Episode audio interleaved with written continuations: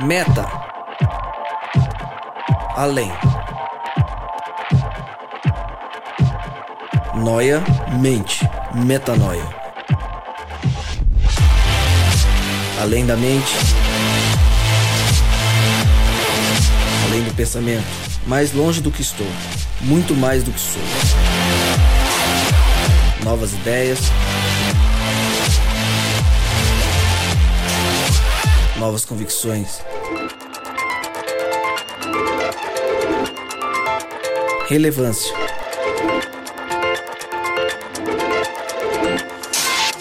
Plenitude. A busca pelo ideal.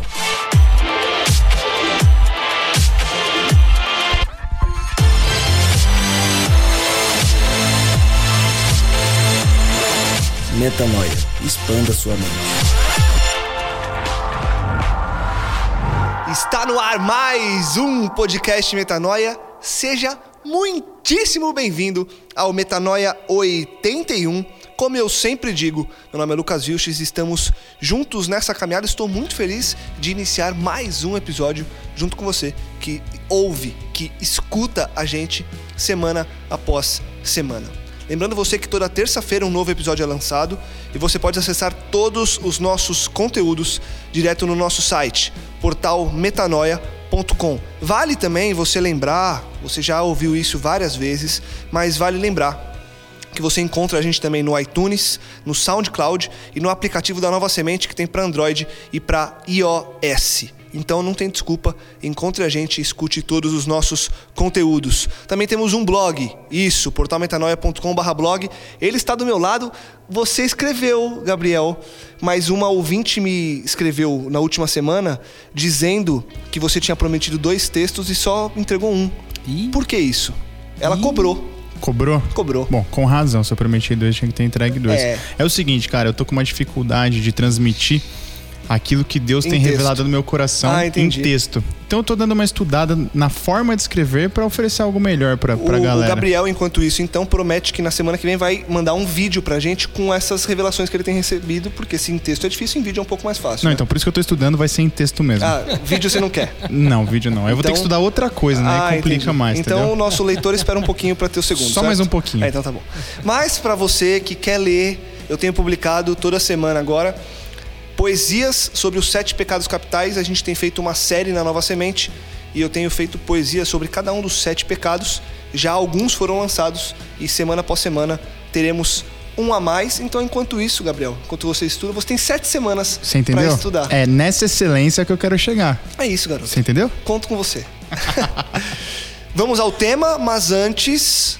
Primeiro eu vou. Gabriel Zambianco. Isso. Agora a gente já tá mais íntimo aqui na mesa, então eu já te chamo antes. E ai, vai essa bagunça. Seja bem-vindo. Valeu, obrigado. E hoje é importante você estar aqui porque você é um advogado Isso. formado em direito. Formado em Direito. Você se formou onde, Gabriel? Cara, me formei em São Caetano, na USCS, IMES, Universidade Municipal de São Caetano. Legal. Mas pós-graduado pela PUC. Olha então a só. gente fala essa daí que é, né? A instituição mais carro-chefe é, isso, é PUC. isso. É, eu sou pós-graduado na PUC. Ponto. É isso aí. Seja bem-vindo mais uma vez. Valeu, obrigado. Rodrigo Maciel, mais uma vez juntos, juntos, juntos, para expandir a mente. Bom demais, cara. Que Deus nos abençoe aí e nos ajude a compreender um pouquinho mais de quem Ele é, de quem nós somos nele. Sem dúvida. Hoje, o tema um tanto quanto polêmico. Polêmico. Polêmico não porque a gente escolheu ser polêmico, mas porque ele é polêmico por ele mesmo. É, a gente chamou de o goleiro Bruno, um contrato e o perdão. Para você que não sabe, você que está dentro de uma caixa escondido do mundo, você que não acessa as redes sociais nas últimas semanas, você que não vê televisão, muita gente não vê televisão mais hoje em dia. O goleiro Bruno, aquele que era goleiro do Flamengo e que em 2010 ele foi preso depois que a mulher dele, Elisa Samúdio, desapareceu. Ele foi condenado por ser o mandante do na verdade na época acusado por ser o mandante do crime e em março de 2013 ele acabou condenado a 22 anos e 3 meses pelo assassinato e ocultação de cadáver da Elisa Samúdio e também pelo sequestro e cárcere privado do filho Bruninho. Desde 7 de julho de 2010 o Bruno estava preso. Estava porque se você acompanhou as notícias, você bem sabe que agora, no final de fevereiro de 2017, o Bruno saiu da prisão. Exatamente. Ele recebeu um habeas corpus da justiça e deixou o presídio. Foi uma liminar deferida pelo ministro Marco Aurélio Melo, do Superior Tribunal Federal, STF, que permitiu que o jogador recorra em liberdade da condenação. Até aí, poderia ser simplesmente mais um habeas corpus que a justiça concedeu, porque o habeas corpus é um meio legal de você conseguir sair da prisão e responder em liberdade. Certo, advogado? É isso aí, você garante é, o direito de locomoção da pessoa, né? De ir e vir, né? É uma garantia individual, um direito que todos nós temos. É, é o que você disse. Como ainda não tem uma decisão em definitivo de que ele realmente cometeu, Uhum. veja bem. Eles é, ainda estão recorrendo desse, Exato, dessa- a gente tem uma, uma decisão em primeiro grau, mas ela só, só é confirmada, só se torna definitiva quando confirmada em segundo grau. Ok. né? Então, como não tem essa decisão, e aí você tem os, os benefícios que a lei traz de ser réu primário, Uhum. é, de ter uma profissão lícita, de ter local certo, enfim, sabido. Aí você tem a, a- a oportunidade de, de se valer do, do habeas habeas corpus, corpus. que foi o caso dele. Exatamente. E aí, não parou aí, e agora que começa exatamente a polêmica de todo esse caso, quando as pessoas é, colocaram as suas opiniões em público, colocaram suas opiniões nas redes sociais, em debates na televisão, e a gente trouxe aqui para a mesa do Metanoia, porque já na rua ele foi contratado por um time de futebol, o Boa Esporte, lá de Minas Gerais, e aí começou uma chuva de críticas à diretoria desse time, patrocinadores romperam com o clube, inclusive o patrocinador master da, da, do Boa Esporte. E as pessoas começaram umas a defender, outras a acusar. Todos os canais de televisão começaram a falar sobre esse tema. O diretor deu sua versão, explicou os motivos pelos quais ele fez aquilo. O próprio Bruno deu coletivas de imprensa dizendo qual era o ponto de vista dele de voltar para o futebol, é, mesmo sem ter pago o que a justiça é, imputou a ele a pagar pelos crimes que ele foi acusado e em primeira instância condenado. E agora ele está na rua treinando por esse time de Minas Gerais e a gente está aqui justamente para falar sobre isso. Primeira coisa, obviamente a gente vai construir, a gente não precisa definir agora, até porque como a gente conversou antes de começar a gravar, hoje é muito mais um bate-papo para que a gente é, coloque as nossas opiniões e ajude talvez quem está ouvindo a gente a chegar a um ponto comum. Inclusive é legal lembrar que esse tema nasceu de uma pergunta que um- uma amiga do Rô fez para ele no final de semana, dizendo: Poxa, Rô, o que, que você acha disso? E ele falou: opa, já que estão me perguntando, acho que deve ter mais gente querendo saber, né, Rô? E a gente Exatamente. trouxe o tema para cá, né? É isso aí. Então eu queria saber de vocês. Vou começar por você, Rô. O que, que você acha disso tudo, num geral? Como você enxerga essa situação? O cara saiu da prisão e agora ele foi contratado por um clube. Na sua visão de bate-pronto, o que, o que você pode dizer pra gente? Então, eu confesso pra vocês que quando eu recebi a notícia, recebi também num programa de televisão, é, no momento me deu, me causou um incômodo. De imediato, assim, falar, caramba, mas peraí, já foi tão rápido, porque eu não tive noção também que o tempo passou muito rápido, né? Tipo, isso aconteceu já há sete anos, acho, atrás, ou oito anos, não sei, mais é, precisamente. É, mas me deu um choque, falei, mas como assim que o cara já tá na rua tal, né? E eu fiquei meio chocado, mas aí depois passou a reportagem e aí viu, é, falou, na própria reportagem falou sobre a questão da perda do, do patrocínio e tal. Aí eu fiquei pensando, falei, cara, mas isso aí, será que isso aí tá certo? Aí comecei a refletir sobre o assunto, né? E aí conversando com minha esposa e minha filha em casa, a gente eh, conversou um pouco sobre esse assunto e aí eu percebi eh, vários problemas que estão atrelados nisso aí, né? É, o sistema de recuperação de, de delinquentes, que às vezes, é, às vezes não, certamente é ineficiente no Brasil, Sem dúvida nenhuma. né? É, a, a lei que talvez não seja é, talvez a melhor, a lei que está posta, né? Há tempo se pede uma reforma dessa lei e A- revisão das leis, né? revisão das leis e tal. E ao mesmo tempo é, a perseguição, né, pelo e a vontade de, de condenar das pessoas algo às vezes diferente até do que foi, né? Às vezes o cara, o cara recebeu lá, sei lá, 20, 20 anos de, de cadeia, ele recebeu como prisão, e todo mundo queria condenar o cara eternamente. Tipo, cara, prisão perpétua pra você porque o que você fez né, merece prisão perpétua. Aí entra numa outra discussão e tal. Uhum, exato. E o que me chamou muita atenção também é porque no Facebook começou a rolar um movimento, né, das pessoas é, falando a respeito. E eu vi muitos cristãos, né, colocando sua opinião é, e que, embora eu respeite, eu discorde um pouco da perspectiva do evangelho, a perspectiva do reino, né? A forma como foi colocado, mas isso acho que a gente vai conversar durante o podcast. Isso aí.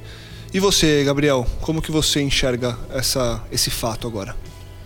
Cara, é uma situação muito complicada, né? É, vou, vou falar, citar uma frase aqui do Kivitz, o cantor, que ele fala assim, mais ou menos isso, né? Ele fala assim: se tem guerra, nenhum lado é bom.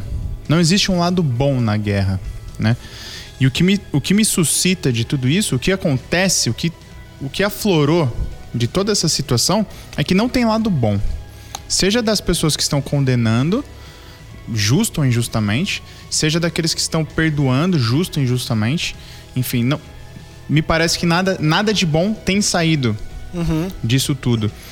É, é sim uma situação que causa.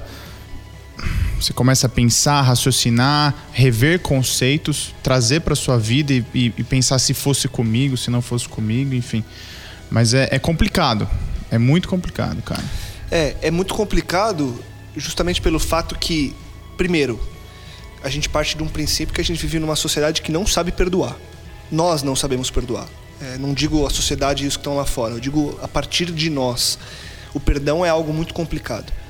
Quando você trata de crimes hediondos, de crimes contra a vida, são ainda mais complicados, é, são crimes ainda mais complicados de você exercer o perdão. Quando você tem uma pessoa que é, entre aspas, poderosa, porque enquanto ele, no, quando ele cometeu o crime que ele é acusado por ter cometido, Tá famoso, né? ele era famoso, era goleiro de um dos maiores clubes do Brasil, um dos maiores clubes do mundo. E tem poder econômico, né? Exato. Aquisitivo. Tinha muito dinheiro. Tinha muito então, dinheiro. É aquela coisa do rico contra o pobre, É. o homem contra a mulher, o forte contra o frágil. Então, inevitavelmente, a massa, a maioria, vai ficar do lado do mais fraco. Do mais fraco. Assim que funciona a sociedade. A sociedade olha para o mais frágil e fala: ah, coitado, vem aqui. E pega no colo. Nesse caso específico, o cara sai da prisão, ele paga ali é, perto de dois, é, dois quintos da pena, que é inclusive o que ele deveria pagar para ter uma progressão de pena se ele já fosse condenado definitivamente por ser um crime hediondo. É isso, né, Gabriel? Isso. Dois quintos é para progressão de pena para quem cometeu o crime hediondo Aí ele réu primário, pro, né? Isso, pro semi-aberto. né? Exatamente. Que é uma grande diferença também, né? Porque ele foi pro aberto. É, ele né? tá tá, tá livre. exato. Praticamente livre. Então as pessoas olham para tudo isso e falam: cara, Gera indignação. exato, né? o cara não pagou o crime é, que ele Ah. cometeu. Então eu acho que vale a pena a gente dividir, porque acho, na minha opinião, tá? É, e eu acho que a gente pode ir falando, porque eu acho que não dá pra gente ficar apontando muita, muita questão. Porque é o seguinte: quando você coloca tudo no mesmo balaio, fica complexo de entender e de separar as coisas. Porque, só para fazer um- uma, uma figura de comparação, uma metáfora, eu faria a seguinte pergunta, se fosse para soltar agora. Se a gente vivesse nos Estados Unidos, vamos tentar pensar dessa forma. Lá é possível prisão perpétua e cadeira elétrica. Por lei. É legislação. E a gente está falando de lei também aqui. Muito provavelmente, mas muito provavelmente, ele no mínimo estaria condenado à prisão perpétua No mínimo, né? pelos crimes que ele cometeu. Sendo assim, não haveria essa possibilidade dele sair às ruas. Como a gente exerceria o perdão se fosse nesse caso? É, em, em qual caso exatamente, Lucas? Se ele, se aqui no Brasil, por exemplo, é, houvesse a possibilidade de uma prisão perpétua e ele estivesse preso perpetuamente. Como seria possível exercer o perdão? Exato. Boa pergunta, hein? Por, quê? Por que, que eu tô perguntando isso? Só, só, só para deixar claro para vocês. Porque o que dificulta agora o perdão para esse momento é ele ter saído antes do cumprimento da pena dele. Então as pessoas acham que isso é injusto e que ele não deveria conseguir fazer o que ele fazia antes. Porque ele sequer cumpriu a pena. Você tem uma empresa, Rô.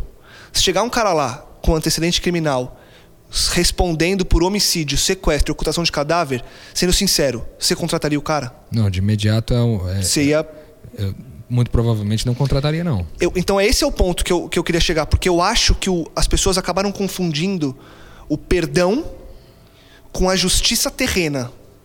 A gente sabe que o perdão está muito acima, que Cristo está muito acima, que Deus está muito acima e que a gente não consegue nem compreender isso muitas vezes. Mas por ele ter, por ele ser o protagonista de uma injustiça social, as pessoas olham para isso e falam: "Uou". Então, em cima disso, sendo ele preso perpetuamente, como a gente exerceria o perdão e como que a gente conviveria isso em paz no nosso coração, falar, poxa, esse cara é, merece uma segunda chance ele tem uma segunda chance com Cristo. Na sociedade que já tem as suas leis, ele não tem mais. Como que seria isso? É, eu acho que o, é, nesse caso, sendo bem sincero, eu acho que uma pena como essa que ocupa a vida inteira do cara, é, raramente vai propiciar pra gente oportunidades de perdoar, né? Que muito provavelmente a mídia vai citar esse caso mais, mais vezes durante décadas e sempre vai citar na perspectiva do que ele fez de mal e que ele está pagando por isso. Uhum. Não que haja algo totalmente ruim na mídia dizer a esse respeito. Uhum. Também tem uma sensibilização social a esse e é importante. Mas ao mesmo tempo, eu vejo que não gera oportunidades das pessoas perdoarem. Porque hoje, na, na prática, as pessoas perdoam depois de alguém ter errado. Na perspectiva do reino, nós perdoamos antes das pessoas errarem.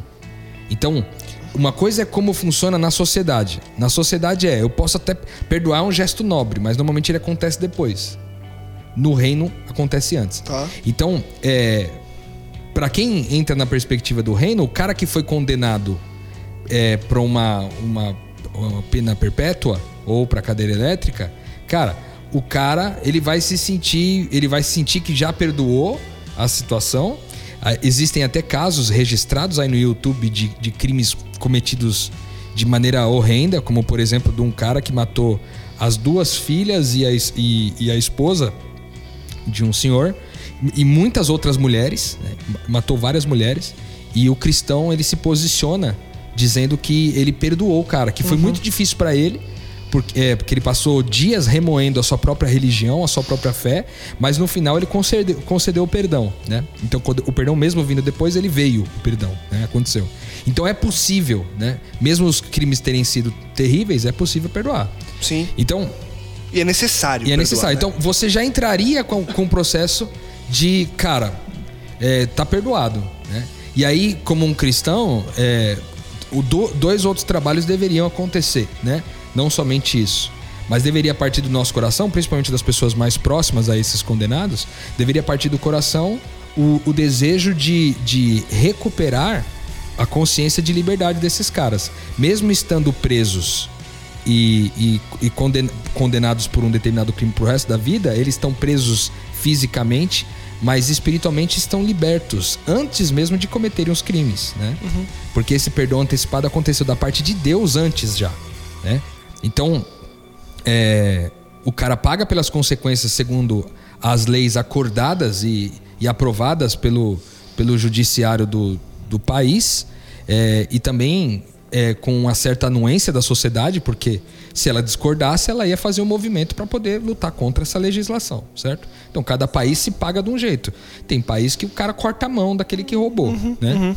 E assim vai. Então a, o cara cumpre a pena mas há um, há um trabalho de relacionamento com esse, com esse preso para que o espírito dele permaneça livre, embora o corpo esteja preso. Esse é o primeiro ponto.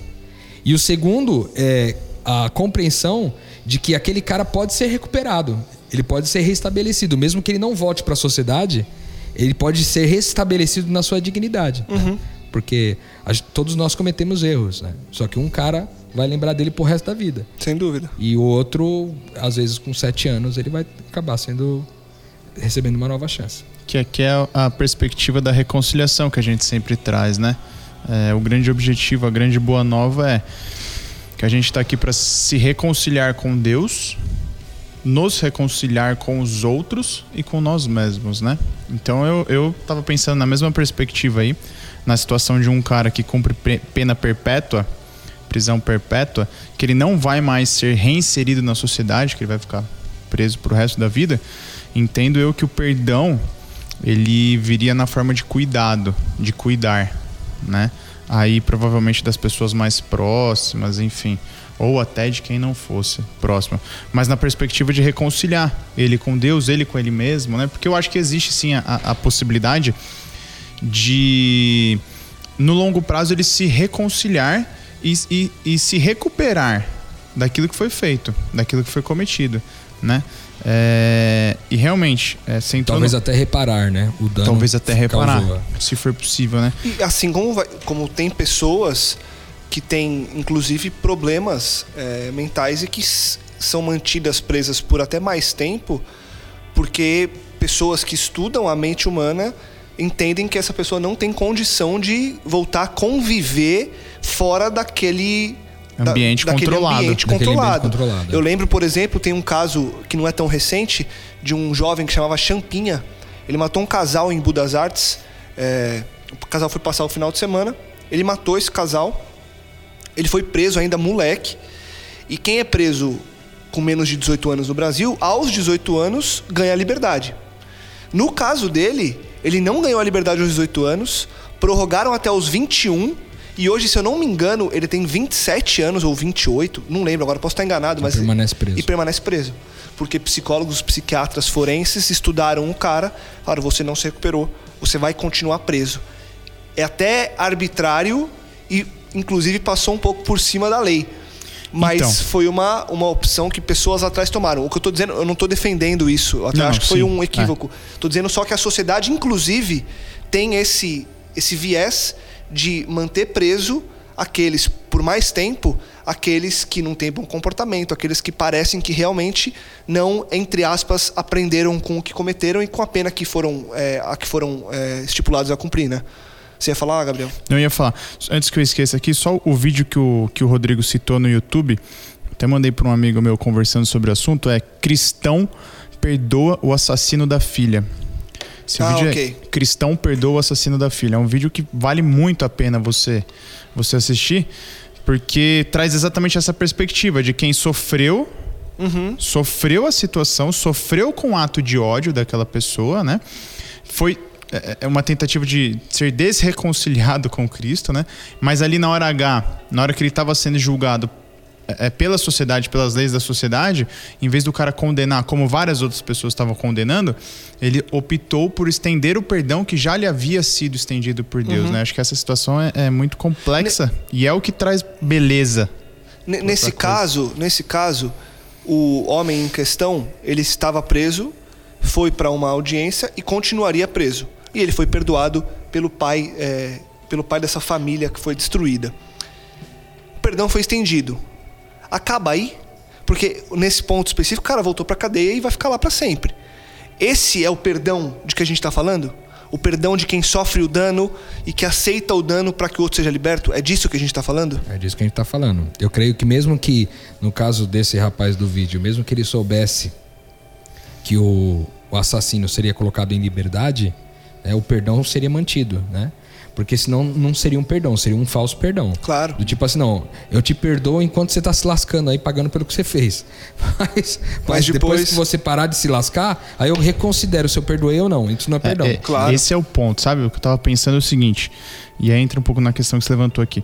O que eu pretendo, voltando ao caso do Bruno, o que pra mim, no, no caso do Bruno, seria a justiça, né? Que ele ficasse Os 22 os anos. 22 anos lá, preso, voltasse à sociedade e aí sofresse toda a sorte de preconceito que vai sofrer eventualmente. Sempre. Isso é justiça pra mim. Ou, na minha concepção, justiça é que ele fique os 22 anos, cumpra a pena e no primeiro dia que ele sair, tá pago. Agora sim tá aqui seu emprego aí como conselheiro no futebol, qualquer coisa, e reinseri-lo na sociedade, certo? Porque se eu entendo que o perdão e a justiça é que ele sofra o preconceito que ele vai sofrer na sociedade, então de repente o meu conceito não tá ligado à justiça, tá ligado muito mais ao ódio A vingança. a vingança. quase. Porque aí eu tô impondo a ele, e fatidicamente vai acontecer, uma, uma pena perpétua Sim. de exclusão da sociedade, né? Quando na realidade o que, o que tá ligado à justiça é eu aceitar o cumprimento da lei, né? E cumpriu, tá pago. E nesse ponto eu fiquei pensando o seguinte: é, a gente fica um pouco mais indignado porque entende que ele sequer pagou aquilo que foi devido, né? Sim. Mas é o, o que o Rodrigo comentou aqui. Rodrigo trouxe o seguinte, o seguinte pensamento: se a gente está insatisfeito com a lei, a gente tem que se manifestar. Da mesma forma, as pessoas que estão lá representando e aplicando a lei, no caso o juiz que julgou, ele tem essa capacidade. Ele está representando a sua vontade, quer você queira ou não. Do contrário, a sociedade teria que ter se manifestado para que até o processo de formação dessas pessoas que vão julgar processos desse tipo fosse diferenciado. Mas, é, só fazendo um contraponto também, Gabi, você não acha que a sociedade, nesse caso específico, se manifestou?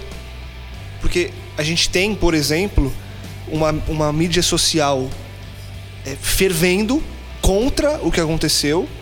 Você tem cinco patrocinadores abandonando um clube de futebol, inclusive, como eu disse no início, o patrocinador Master, que é quem injeta a maior parte de dinheiro nesse clube.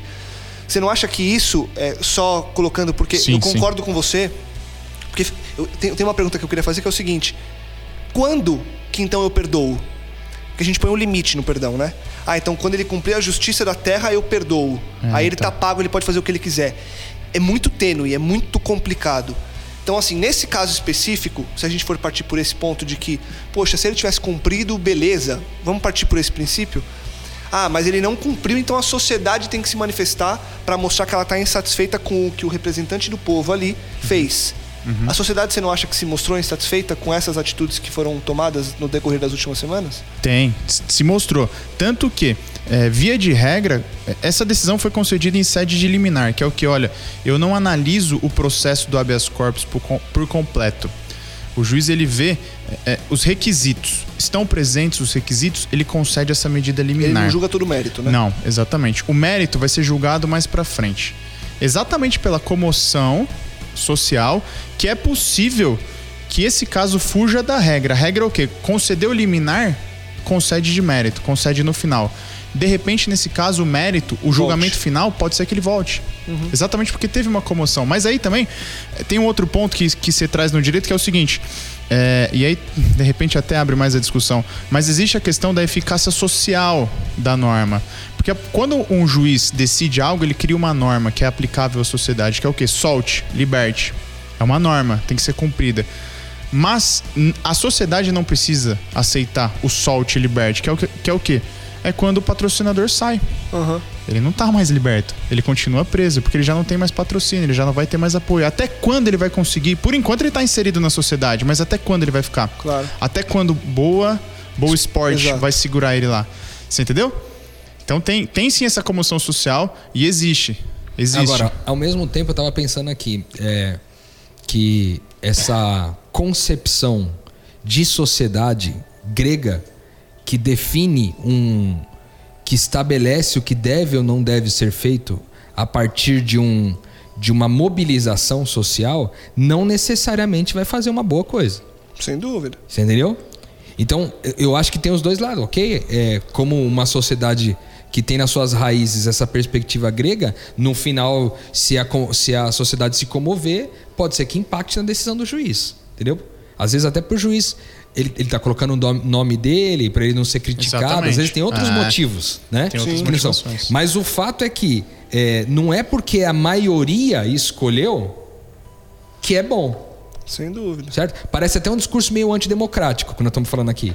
Mas é, a democracia, em certa parte, tem o seu lado ignorante e burro. Ah, não. O, Né? outro, o outro já dizia que a democracia é burra, né? A democracia é burra. Por quê? Porque se você tem uma maioria das pessoas ignorantes a respeito de um aspecto, a probabilidade de uma decisão ser tomada de maneira ruim dúvida. é muito grande. Então, É. esse eu acho que é um, é um, é um detalhe. Eu acho que é, a sociedade se mobilizou, mas eu acho que também faltou a mobilização da igreja, na minha opinião. Eu acho que a sociedade se mobilizou, mas eu acho que as pessoas da igreja também não se mobilizaram. Eu não me mobilizei. Mas deveria ter me mobilizado. Porque o fato é que existe uma, uma lei, existem pessoas responsáveis, existe é, uma, um. Ok, existe um, um fluxo né, de, de decisões para que uma condenação chegue às suas vias de fato. Né? E tudo isso está acontecendo dentro da nossa legislação. Nenhum juiz em sã consciência vai soltar sem ter, no mínimo, é, argumentos legais, os legais que requisitos ali, solte né? o cara. É. Então, se a justiça que nós elegemos colocou o cara do lado de fora, né? O meu perdão já aconteceu lá atrás. eu simplesmente acato, né, a decisão da justiça, né? Porque a própria palavra de Deus diz que a gente deve respeitar os nossos líderes, né?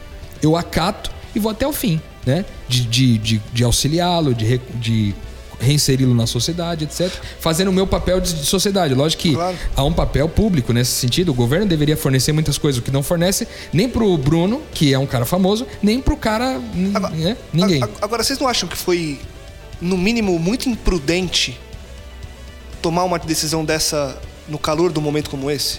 Porque a gente só tá falando disso tudo porque o cara saiu da prisão dois dias depois ele conseguiu um contrato com um clube de futebol. Quantos milhares ou milhões de jovens buscam uma vaga num clube de futebol? E alguns talvez até melhores que o Bruno, porque a gente nem sabe em que condições que ele está hoje em dia para jogar futebol num clube de série, série A do Campeonato Mineiro. A gente não tem essa, essa concepção hoje. Então, assim, não foi talvez um. Para fugir um pouco eh, desse ponto que eu acho que a gente é meio pacífico, temos que perdoar. Não foi imprudente, os caras não, não se colocaram numa, numa sinuca de bico, porque como que as pessoas vão reagir a um cara que mata, sequestra uma mulher, é, julgado em primeira instância por isso, sai e consegue uma vaga que muita gente que luta a vida inteira quer e ele tá ali. Não, não houve talvez uma imprudência que fez com que tudo é, que gerasse essa polêmica toda? Agora, tem, tudo bem, mas tem também. Não, não entra em questão aqui, mas tem também o fato de você ter a convicção que se o cara foi julgado corretamente ou não. Né? Porque existe os, as provas e não sei o que, mas você mesmo já até comentou aqui no, no podcast, Lucas, de uma matéria que você fez há algum tempo atrás, que um rapaz foi condenado por uma questão de estupro, ficou não sei quantos anos pe- é, preso e sofreu todo tipo de abuso Sim, sim, na sim. cadeia. E depois, anos depois, foram descobrir que o cara não era culpado, brother. Né? Complicado, é. E, e- e foi estabelecido, devido a todos os abusos que o cara recebeu, foi estabelecida uma condenação eterna. Porque quem convive com isso agora? Entendeu? Então, é, é por isso que eu acho que, nesse sentido, nós que temos revelação, eu, eu- eu vejo a, a igreja de, de Cristo que tem revelação, ela entende o seguinte, cara, se o cara foi solto, e Deus permitiu que o cara foi solto, quem sou eu pra dizer que não? Entendeu? Não, beleza, não, não, mas o solto, ok. O cara foi solto. Aí o cara foi, foi reinserido num clube.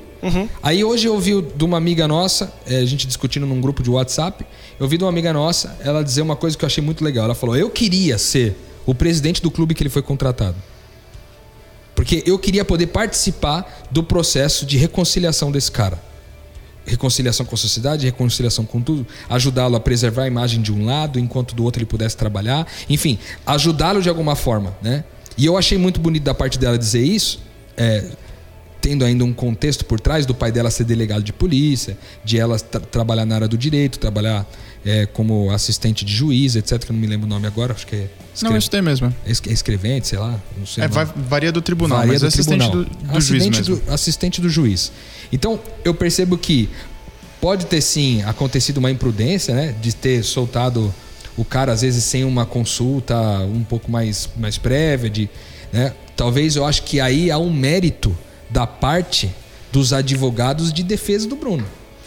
Né? É porque acho- porque, porque no processo todo, né?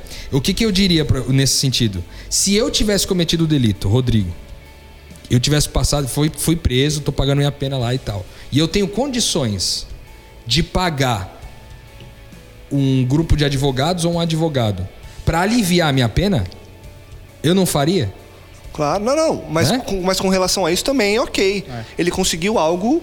é, o, o, que, é- o que eu acho que gera. Foi, foi pelos trâmites legais, né? Foi pelos a trâmites questão legais, é o seguinte, mas- eu entendo o que você está dizendo. Lá. Porque será que esse juiz precisava ter concedido em sede de liminar sem analisar todo o processo, você entendeu? Talvez aí foi um. É, Talvez e- sim. E, e, de e aí, repente, será que o clube precisava ter contratado logo de pá, de cara? É disso que eu tô falando, né? porque, porque você vê hoje, Gabi, você tem 30%, 30% dos presos no país ainda nem sequer foram julgados. 30%. Então. Um terço da população carcerária do Brasil, que já chega a quase 600 mil pessoas, ou seja, 200 mil presos no Brasil, sequer foram julgados. Então você tem uma pilha de processos que precisam de aceleração para que as pessoas, sim, sejam julgadas e passem pela justiça do nosso país. E aí um cara consegue um privilégio de conseguir chegar no STF, que é muito mais complexo, para conseguir a liberdade. Então isso gera nas pessoas algo que é inevitável. É, com certeza. É inevitável Mas o isso cara- acontece em todas as camadas da sociedade, né, Não, brother? então É, não, mas é, as mas é isso. Eu- né? É eu- uma injustiça É social injustiça completa, né? acontece. Exato. Mas de É- fato. É, que quando as pessoas olham tudo isso, e aí quando eu olho pro clube, por exemplo, se, se eu fosse o diretor do clube, se eu realmente quisesse que esse cara fosse realocado na sociedade, que esse cara fosse reinserido e que esse cara entendesse que ele faz parte de uma família que ele recebeu o perdão, eu faria isso tudo sem mídia alguma, cara. Eu não marcaria uma coletiva de imprensa para apresentar o jogador. Não, tudo bem, aí faz, faz todo O- o- sentido o, o tá o- o- o que eu tô dizendo, porque eu, eu acho que o problema não é o cara ter conseguido um emprego e ter saído da prisão. É que tudo que tá ao redor disso é muito surreal. É quase coisa de, de série ficcional, entendeu? É a injustiça da sociedade, é, o que acontece. O cara chama a é, é a mídia pro cara se apresentar. sociedade. Porque eu, eu penso assim, Rô, se a gente tem um clube aqui, nós, e aí entra um cara aqui agora, um clube não, uma empresa. E aí eu falo, o cara fala, poxa, ó, tô respondendo ao homicídio, eu é, tô respondendo porque eu não fiz, apesar que o Bruno nunca disse, depois que ele foi preso, ele nunca disse que não, mas também nunca disse que sim. Ele fala, inclusive, agora nas vezes, é, nas entrevistas que ele deu, que ele pediu perdão pra Deus. Então ele até dá a entender que ele assumiu a culpa, apesar de nunca ter dito, eu matei a Elisa Samúdio, eu mandei matar a Elisa Samúdio. Então, se entra essa pessoa aqui e diz, ó, tô respondendo por homicídio e quero uma chance de vocês, se a gente realmente está preocupado com o bem-estar dessa pessoa, eu falo, cara, senta aqui, mano, fica ali, ó. Fica ali, vamos, vamos, vamos trabalhar junto. O que eu acho é que fez-se uma festa tão grande, um alarde tão grande, que as pessoas, se passasse batido, o cara ia estar jogando, ia estar ali treinando, e daqui um ano o cara, ó, ele vai estrear. Mas como assim vai estrear? Ele vai jogar? É, ele recebeu um habeas corpus há um ano.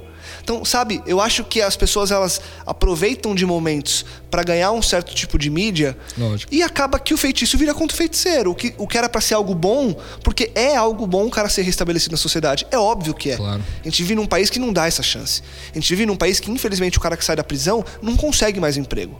Sim. O cara chega lá com o atestado de antecedente criminal e fala: Ah, homicídio, sequestro. Não, na minha empresa não, amigão. Bate na do lado ali que a minha, a minha tá lotada. A gente vive numa sociedade que é assim, é injusta, ela não dá o perdão.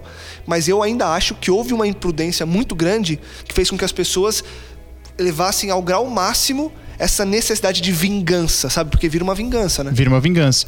Aí talvez fique bastante escancarada o que a gente também comenta aqui, que é a motivação pela qual eu faço qualquer coisa que eu faça na minha vida, né? E aí fica claro que de repente, e não tô julgando qual foi a motivação, mas de Exato. repente a motivação que levou a tudo isso que aconteceu só demonstra que ela não foi uma motivação boa, não foi uma, uma motivação correta de reconciliar e realmente reinserir. Porque realmente é, o que causa a comoção é o senso de liberdade que ele tem quando ele não tem liberdade alguma. Quando ele deveria estar privado de toda e qualquer liberdade, né? Esse é o problema. Agora, o que gera, o que isso tudo traz é o seguinte: o que eu tenho visto é que é, é, essa comoção que a gente começa a ponderar o que que é justo e injusto, ela acaba vindo e replicando a carga de ódio inicial de tudo isso. Você entendeu? O ódio com que ele cometeu ou não cometeu, julgado em primeira instância que tenha cometido, enfim. O ódio que gerou toda essa situação vem sendo replicado, né? Por quê? Porque a sociedade, no geral, não consegue sequer discutir sobre o assunto. A sociedade não consegue sequer ponderar sobre o outro lado da moeda, di- dizendo que se eu pensar no, no lado do Bruno, e nem é pensar no lado do Bruno, mas é pensar no lado de que ele já foi perdoado, de que é, é, é, de repente existe uma possível é, é, recuperação dessa pessoa, eu estarei perdoando ele por algo que ele sequer pagou, né? O que eu tenho visto assim com alguns colegas que eu, que eu converso é que eles não estão nem abertos para conversar sobre o assunto. É caso fechado, é pena de morte ou prisão perpétua, é isso, acabou. Não tem conversa, não tem conversa. Pô, mas peraí, se não tem conversa, então... Aí tem um é, problema. Tem um problema, a gente tá num retrocesso. Porque eu- Claro. O fato de estarmos conversando aqui não quer dizer que a gente está passando a mão na cabeça dele. A gente não está anulando que ele deveria sim cumprir a pena dele perante a, no mínimo perante a sociedade. Você entendeu? Também não estamos deixando de ponderar que se chegou aonde chegou, se foi li- liberto justamente pela justiça, né, por quem representa a justiça, é nosso dever como cristão administrar a situação de uma forma madura e aceitar isso e continuar buscando o nosso objetivo maior, que é a reconciliação dessa pessoa, entendeu? A- Agora, eu queria fazer uma pergunta, Rô, pra você. Quando eu tomo a decisão de perdoar, ela é uma, ela é uma decisão pautada no amor. Tudo que a gente faz, movido pelo Espírito, a gente faz pra gerar vida. Certo? E a gente faz, no caso do Bruno, eh, especificamente, se eu fosse o diretor lá do clube, pra gerar vida no Bruno. Mas eu tomo uma atitude que o reflexo dela também tem que ser vida, certo? Quando o reflexo dessa atitude gera morte em pessoas, não há alguma coisa que se rompeu no meio do caminho ou não? Porque, percebe o que eu tô falando? Porque o cara gerou o perdão, beleza, vou, vou restabelecer esse cara. Mas tem muita gente que tá com raiva, inclusive, de Deus, porque o cara fica dizendo o nome de Deus, graças a Deus, a Deus, a Deus, a Deus. O próprio Ale Oliveira, um comentarista da ESPN, em uma das entrevistas que o Bruno participou, ele falou: Bruno, você tem é, dito que se converteu na prisão, tem pedido perdão a Deus. Você não quer aproveitar esse momento para pedir perdão à família? Ele fala: Eu não tenho que pedir perdão à família. Meu perdão com Deus já está feito. Por um lado, a gente sabe que é ok. Mas gera uma morte em vez de gerar vida. Então, assim, quando eu vou exercer o perdão para você, eu não tenho que estar consciente de que esse perdão tem que gerar vida em outras pessoas, porque senão o processo ele acaba em você e, e para o fluxo de vida, vida, vida? Ah, Eu, eu dividiria a resposta dessa sua pergunta em duas. A primeira é que eu penso que o perdão não é um gesto de amor, é um gesto de justiça. Mas a Entendeu? justiça é amor. Tudo bem, mas ele é um gesto, ele pode também ser considerado como amor. Mas o perdão em si é um gesto de justiça. Por que, que é um gesto de justiça? Porque no- a gente já falou sobre isso aqui no, no podcast do Reino, se eu não me engano. A gente, é, na perspectiva do Reino, a gente vê que justiça não é reclamar os seus direitos, mas é compartilhar o direito que, que está sob sua mão com alguém que não tenha. Então por que, que é um gesto de justiça? Como eu fui perdoado por Deus, né? É, e, e carrego comigo esse perdão em grande amplitude, eu tenho perdão suficiente para compartilhar com quantas pessoas forem. Então eu acho que esse é um ponto. Não é um gesto de amor, mas é um gesto de justiça. O segundo ponto é que se a gente fosse pautar por essa linha do tipo assim, causou morte em muita gente, né? porque muitas pessoas ficaram com raiva, muitas pessoas ficaram com raiva de Deus e etc e tal, a gente não conseguiria fazer absolutamente nada. Por exemplo, se você tem, você vai e ajuda o, o cara, morador de rua e dá comida para ele, né? Algumas pessoas vão dizer, cara, que ação legal, que ação de justiça, que bonito ajudar as pessoas que precisam. Um outro grupo gigante vai falar, cara, isso é um absurdo, tá sustentando o crack, tá sustentando a droga, tá sustentando o vagabundo na rua, e etc e tal. Mas é justiça, entendeu? E Isso vale desde o- de coisas como essa até coisas do micro. Por exemplo, você vai e decide, uma pessoa comete um erro grave na sua empresa. E você teria todos os, os recursos para demiti-la, inclusive, por justa causa. Mas, cara, por misericórdia sua, você decidiu não, não demitir. Mas seria errado demitir? Não, não seria errado demitir, mas você, por misericórdia, não, de- não escolheu Aham. não demitir. Aí todo o resto da empresa lá, que sofreu com o dano da pessoa, vamos supor, ela, ela roubou. E a empresa foi prejudicada por um tempo e os funcionários foram preju- prejudicados também. Cara, o cara agiu com um ato de misericórdia e todo mundo ficou maluco. Falou, não, não, não pode, porque isso é um absurdo, porque isso aí vai prejudicar a gente. Como que esse cara? Esse cara tem que pagar pelo erro que ele fez. Só que não dá a liberdade daquele que tem o poder de decisão na mão agir com misericórdia. Entendeu? Então a gente, a gente não pode pautar as nossas decisões com base no que a maioria vai achar, né? Se vai receber vida ou não da maioria. A gente trata um de cada vez. Então, para o goleiro Bruno, a- a- o, o gesto de amor e, e em especial com relação ao perdão, gesto de justiça, né? Tá falando de recuperar a vida do Bruno. Os outros foram agredidos na sua consciência e no seu senso de justiça. Né? Então, trazendo até para aplicação no ponto de vista do Cristo, né? Quando ele vai e paga e morre eh, no lugar de, de, de todos nós, há um grupo de pessoas que ficam extremamente irritadas. Os próprios discípulos não. Cara, não, não é possível, não, não é justo isso. Entendeu? Tanto que no caminho de Emaús eles estavam decepcionados, cara. Decepcionados porque, cara, o Messi falou que, que ia dar conta e tal, e aí passou, não sei o quê. Então, é, a gente nunca pode pautar as nossas decisões, eu entendo assim, que a gente nunca pode pautar nossas decisões de justiça a partir do que a maioria vai achar. E sim a partir do- da restauração e da reconciliação que você vai é, propiciar na vida de um. Mas- Até porque, como eu te disse, os outros envolvem uma agressão de consciência, de senso de justiça, de senso comum, alguma coisa do tipo. Aí você pode falar assim, não, tudo bem. Mas então vamos separar entre o goleiro Bruno e a mãe da, da, da Elisa Samúdio. Cara, enquanto ele foi beneficiado, ela não foi. Mas, cara, são dois problemas diferentes. Como cristão, eu deveria ter cuidado da mãe da Elisa Samúdio com amor e compaixão por ela ter perdido a filha, etc. Dado todo o suporte pra ela nesse sentido também. Isso é um problema. É um, é, um, é um caminho que a gente tinha que ter seguido como cristão. E o outro problema, do outro lado, é o cara. Então, acho que não dá pra gente juntar o mesmo problema. É um de cada vez, Mas, mano. mas, mas e se ela disser pra você que ela se sente ameaçada por ele estar solto?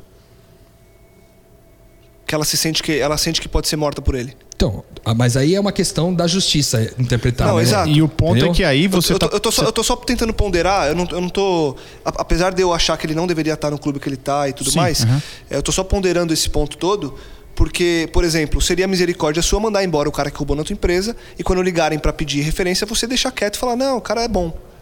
Porque mandar embora não é um erro. Não, Mas mais misericórdia mesmo seria você manter Não, o cara empregado. Tudo bem, mas não necessariamente você precisa manter o cara empregado para Não ter misericórdia. necessariamente, não, lógico. Assim como, porque senão a gente viveria numa sociedade que você não, precisaria punir. Por- O cara matou, você fala não, vem cá, amigão, vamos trocar uma ideia, Cristo te ama, segue aqui, vamos jogar. Por Certo? direito, você poderia ter mandado embora, entendeu? Exato, assim como a justiça. E aí o problema é que quando há esse rompimento, as pessoas é, têm esse problema. Você ia falar o quê? Não, eu ia falar o seguinte: a questão é que quando a gente pensa assim, ah, mas e o lado dela, da mãe ou do filho que ficou? Só, só existe esse lado, esse desafeto, esse dissenso do lado de lá, porque ainda não foi cuidado, certo? Porque se foi cuidado e reconciliado, você já não tem o lado de lá. O lado de lá tem a maturidade suficiente para entender o que aconteceu aqui, né? É, Novamente, o que a sociedade tem que entender, o que a gente tem que entender é o seguinte: que como cristãos, como, como filhos de, de Deus, como pequenos cristos, a gente tem que ter a capacidade de olhar os dois lados da moeda sem favorecer os lados. Olhar os dois lados da moeda para olhar a moeda no todo. Você entendeu? Porque não adianta só olhar o lado de cá, que foi desfavorecido, porque o de cá foi favorecido, né? Na realidade, eu tenho que me propor a cuidar do lado de cá e de cá, dos dois, como coisas Separadamente. para que então eu cuide do todo, para que então o todo entre em, em- em sintonia. A questão é que, cara, não sei se o, o lado de lá, o lado da mãe, da família, do filho, foi cuidado, né? Então isso gera, como a gente não sabe, a gente está na ignorância, isso gera, isso potencializa essa carga de ódio de injustiça que a gente vê e fala, pô, tá errado, alguma coisa errada tem. Mas partindo do, do princípio de pequenos cristos, pô, é, pai, perdoa eles porque não sabem o que fazem. Tanto os que, tanto os que condenaram, quanto os que, que entenderam quem Cristo era e se alegraram com a morte, quanto os discípulos no caminho de Emaús que falam, pô, o que, que aconteceu? Estavam todos perdoados, né? Assim, assim como a gente não sabe se o outro lado, que é o lado do Bruno, também está sendo cuidado. Sim, Porque exatamente. não necessariamente o Não cara ser necessariamente. restabelecido para um time de futebol significa que ele vai voltar a ser um cidadão que não vai cometer crimes e que, enfim, que vai se, se entender como filho de Deus e tudo mais, né? Tem isso também. E a gente nunca vai partir da, da- do pressuposto é, esse tipo de análise, né? Sim. Porque você não lida com a, a- a palavra de Deus diz assim: a ninguém mais vemos segundo a carne, mas segundo o espírito. Fato é, queira você ou não queira, Jesus escolheu morar lá. Sim, claro. Entendeu? Quer você ou não queira. A palavra de Deus diz que o Espírito Santo foi derramado sobre toda a carne. Então, tá lá, brother. Sim. Deus vive lá também. Então, esse é um ponto. Então, a gente não trata o Bruno como Bruno, trata o Bruno como Cristo. Esse é o ponto, de- o ponto chave. Eu gostaria de citar é, um texto de um cara chamado Fausto Júnior, que foi um texto que foi compartilhado, acho que se não me engano, pela primeira vez aí, eu acho que pelo Gabriel ou Acho que foi Suzana. ou, ou pela Suzana, não me lembro, mas foi compartilhado até em função dessa discussão, que eu gostei muito, que se você procurar na internet aí, você pode ler o texto na íntegra. É, é, procura no Google aí por Fausto Júnior, goleiro Bruno, né? Você vai encontrar um texto chamado Eu tirei foto com o goleiro Bruno. Você tiraria também?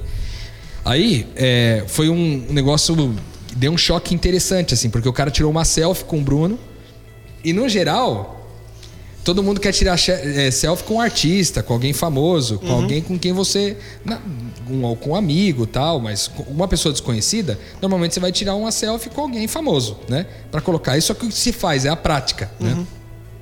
E o goleiro Bruno, de fato, é um cara famoso, mas é famoso pelo lado, ruim, vamos dizer assim, hoje, né? Ele é mais conhecido pelo que ele fez de errado do que pelo que ele fez de bom. É, e aí ele tira essa foto e faz uma reflexão a respeito disso. E eu gostei muito da reflexão dele, porque ele parte do pressuposto assim.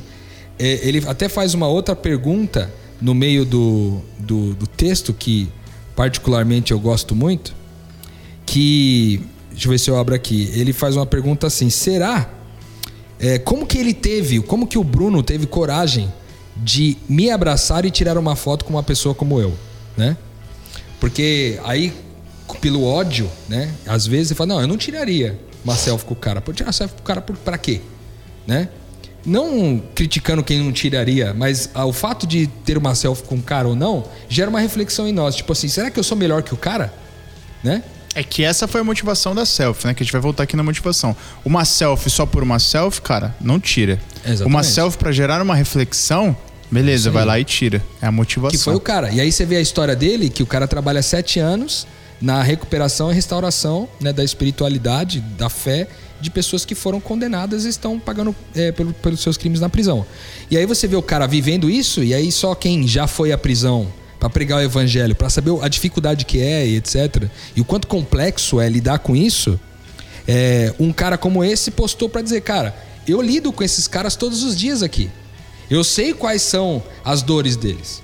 Sociedade, você sabe qual que é a dor do cara? Entendeu? Sociedade, você já viu ver como é que é o dia a dia do cara depois que ele foi condenado? Ah, não, mas isso não me interessa. Ele tem que pagar pelo que ele fez de errado. Ok, mano, mas você, você, você foi lá ver o cara? Essa é a pergunta. Você considerou um lado só da história, o outro lado você considerou? E aí, nessa, nessa avaliação que ele fez, que eu gostei muito, ele começa a falar é, sobre várias coisas, né? Que. que é, eu vou ver se eu ainda acho uma parte do texto aqui que ele fala isso daqui. Que ele. Ele diz assim, ó. é, já perdi. Já perdi as contas de quantas pessoas eu matei no meu pensamento. Já desejei vin- vingar me vingar de dezenas de pessoas, já desejei o mal para centenas de pessoas, já fofoquei, já menti zilhões de vezes, já falei mal de todo tipo de gente, já impliquei com pessoas por elas pensarem diferente de mim, já quis ter casa, já quis ter a casa do vizinho, o carro do amigo, já inventei quanta coisa e quanta gente, meu Deus do céu, já olhei para pro traseiro de uma das, de muitas moças dessa vida, já beijei moças só por beijar, para contar vantagem para os meus amigos, já desrespeitei meus pais e meus irmãos, já desrespeitei pessoas mais velhas que eu, já parei o carro em vaga de idoso, já parei em carro em vaga de deficiente, já briguei na escola, na quadra de futebol, na igreja, já fui à igreja de manhã, ouvi o que tinha que fazer e à noite fiz tudo o contrário, já discuti no trânsito, já pisei feio na bola como tanta gente já, já pisou, já menti, já odiei, já comi mais do que devia, já eh, coloquei coisas e pessoas no lugar de Deus, quantas vezes fui avarento, ou melhor, deixa eu corrigir uma coisa nesse texto, quantas vezes eu ainda sou avarento e penso em ter dinheiro, só penso em mim, peco todas as vezes, enfim, tem uma lista gigante que ele faz aqui de reflexões do tipo assim, cara, eu sou um criminoso. Eu só não tô pagando pelos meus crimes porque a sociedade ainda não entendeu que esse crime é digno de ser colocado encarcerado, vamos dizer assim, né? Mas eu sou um criminoso. Espiritual. Cara, não espiritual, isso aqui é crime, Não. né? Espiritualmente falando. Não, é- é- tudo na vida é espiritual. Não. Certo? Então a gente entende o seguinte: tudo bem, eu não sou um criminoso como o cara que tira a vida de alguém, porque esse crime foi considerado mais grave. Mas mentira é uma coisa certa? Não. Em lugar, em qualquer lugar do mundo, você sabe que mentir não é certo. Uhum. Em qualquer lugar do mundo, você sabe que roubar não é certo. Em qualquer lugar do mundo, você sabe que invejar não é correto. Então, o fato é que todos nós somos criminosos, né? E o problema de às vezes eu olhar pra esse cara e achar não, ele é mais criminoso do que eu, por isso que ele tá se ferrando lá, isso não é uma verdade. Biblicamente não é a verdade, porque Tiago 2,10 vai dizer que aquele que tropeça em um é culpado de todos. E dessa lista que ele falou, todos são itens que são descumprimentos da vontade de Deus, da lei do Senhor. Então, é, o fato é que eu gostei do texto muito, porque o texto traz essa perspectiva do seguinte: eu sou um criminoso também. O que me diferencia desse cara que eu tirei a selfie? Diferencia que ele é mais criminoso que eu? Sendo que eu sou tão criminoso diante de Deus? Porque no final das contas, tudo bem. No final das contas, o cara lá merece lá a cadeia, porque perante a, a lei da sociedade ele tinha que pagar o preço com a cadeia. Ok. Mas se você for mais profundo, ele e eu merecemos morrer, mano. A condenação dele por esse erro é a mesma condenação que eu receberia pelo simples fato de ter mentido hoje pela manhã. Sim. Entendeu? Então, é, isso não exime ele da sua responsabilidade de pagar pela sua, pelas consequências por isso, escolhidas por lei, etc Uhum. e tal. Mas o fato é que ele estando livre ou estando solto, não tem nada de diferente dele de mim, cara. Sem dúvida. Entendeu? Sem Isso dúvida. é muito importante, gente. E, e eu acho que só um coração que compreende o quanto finito nós somos nesse sentido, vai poder lidar com o cara com perdão antecipado, vai poder lidar com o cara. Ah, tudo bem, ele foi recolocado num clube. Tá bom. Não era o que eu achava que era o mais correto, mas ele está no clube. Eu faço o que agora? Exato. Luto para tirar ele de lá? Ou enquanto ele estiver no clube, enquanto a justiça achar que ele pode fazer isso, eu vou tratar o cara de alguma forma. Lógico, isso não dá para todo mundo fazer, certo? Nós estamos falando de uma coisa aqui que é aplicando o caso do Bruno para casos do nosso dia a dia, né? Porque não, não dá para todo mundo ir lá cuidar do Bruno, certo? Exato. E, e- e É. também tem o ponto de o seguinte, né? É, eu estender o perdão não significa que eu concorde com a atitude tomada pelo clube e por ele de aceitar o Exato, emprego. é lógico. É isso. Aliás, o Porque o no fim das contas é isso, isso. né? É Porque no fim das contas é isso. A gente, a gente parte do princípio que somos todos criminosos, que cada um dentro do, do seu crime se coloca à altura de todos, porque não há crime maior que o outro perante Deus, mas eu posso ainda assim não concordar. Aí eu tô dizendo uma coisa muito pessoal, porque eu concordo com tudo que você falou, mas não concordo com a atitude do clube de restabelecer o cara É, e do cara bem. tá ali. Mas eu, eu Mas concordo. enquanto e- ele estiver lá, esse é o Beleza, ponto, ele né? fica lá, eu continuo não concordando, continuo perdoando o cara, que dê certo que ele se restabeleça, que a sociedade entenda e que a justiça É que seja feita paz- como tem. Pra ter paz de espírito, ou você traz pra perspectiva bíblica, pra perspectiva espiritual, porque ou você entende que você tá num plano espiritual, no qual você tem uma sobrevida agora e você vai ter uma vida posterior, ou você não consegue encaixar as duas coisas. lógico. ou você traz pro plano espiritual e se encaixa completamente no que o Rodrigo falou aqui, ou então você não vai conseguir chegar a conclusão alguma, Com que é o que você tá certeza. falando aqui. No plano espiritual, cara, é, somos todos pecadores e criminosos, isso. legal, mas não necessariamente eu preciso concordar com todas as atitudes que estão sendo tomadas. É. E, vão, e se eu discordar, não, não descaracteriza o perdão, né? E e eu, eu não preciso, isso, isso a gente tem que deixar muito claro.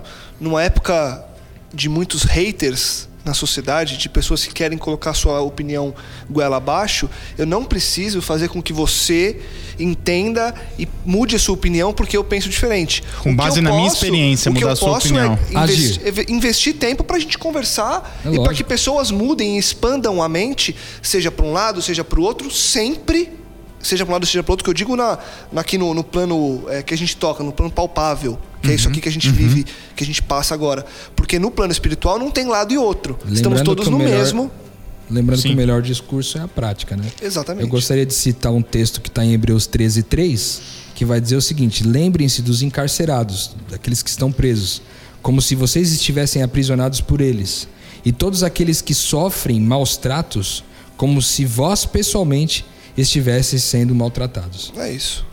Show. Então, eu acho que esse texto deixa para nós um, uma, é, um- uma, uma motivação, uma boa motivação para cuidar daqueles que estão encarcerados. Afinal, está em Mateus 25. Né? Quando eu tive preso, você foi me ver. né? É, e também aqui em Hebreus 13, 3. Então, seja encarcerado, seja liberto pela carceragem, mas aprisionado e sofrendo maus tratos psicológicos e até do ponto de vista social, né? Uma agressão social, vamos dizer assim, pelo que fez de errado, acho que é nosso papel ajudar essas pessoas, né? Eu acho que a gente costuma esquecer muito desses que eh, fizeram coisas muito graves à sociedade ou alguém feriram a sociedade, a gente acaba esquecendo dessas pessoas e, e- e- e parte da culpa dessas pessoas não serem totalmente restabelecidas, É nosso. uma grande parte é nossa. Com certeza. né? Porque a gente também está ocupado com as nossas é, demandas egoístas e pouco tem tempo para visitar aqueles que precisam de restaurar a sua dignidade. É o senso de envio, né? O senso de envio ele é indiscriminado, ele é para todo mundo. Em todo lugar. Não é você, em todo lugar, não é você que julga, né? Afinal de contas, se você tá ouvindo esse podcast agora não ouviu o último, onde estão, certo? Exato. A gente tem que ir lá levar o olhar de Cristo para que eles reconheçam Cristo em nós e aí sim comece um processo de, de reconciliação. Boa, é isso aí. Bom, a gente espera que tenha ficado, tenha gerado uma expansão de mente nas pessoas, que as pessoas possam ter durante esse quase uma hora que a gente conversou, as pessoas possam ter pensado sobre e cada um é, chegado à sua própria conclusão. Mas unanimidade é que a gente tem que perdoar, porque nós já fomos perdoados e vamos perdoar de antemão, não depois que, que as pessoas fizerem, como a gente já bem disse hoje. Rô, Gabi, valeu. Valeu. Te volto em breve. Para você eu deixo aquele convite de sempre compartilhe, divulgue e ajude que mais pessoas possam expandir a mente. No próximo episódio, no próximo episódio, a gente continua expandindo a mente. Se sobrou alguma dúvida ou você quer criticar alguma coisa ou fazer uma pergunta, mande seu e-mail, podcastmetanoia.gmail.com. Semana que vem a gente volta com mais Metanoia. Metanoia, expanda a sua mente.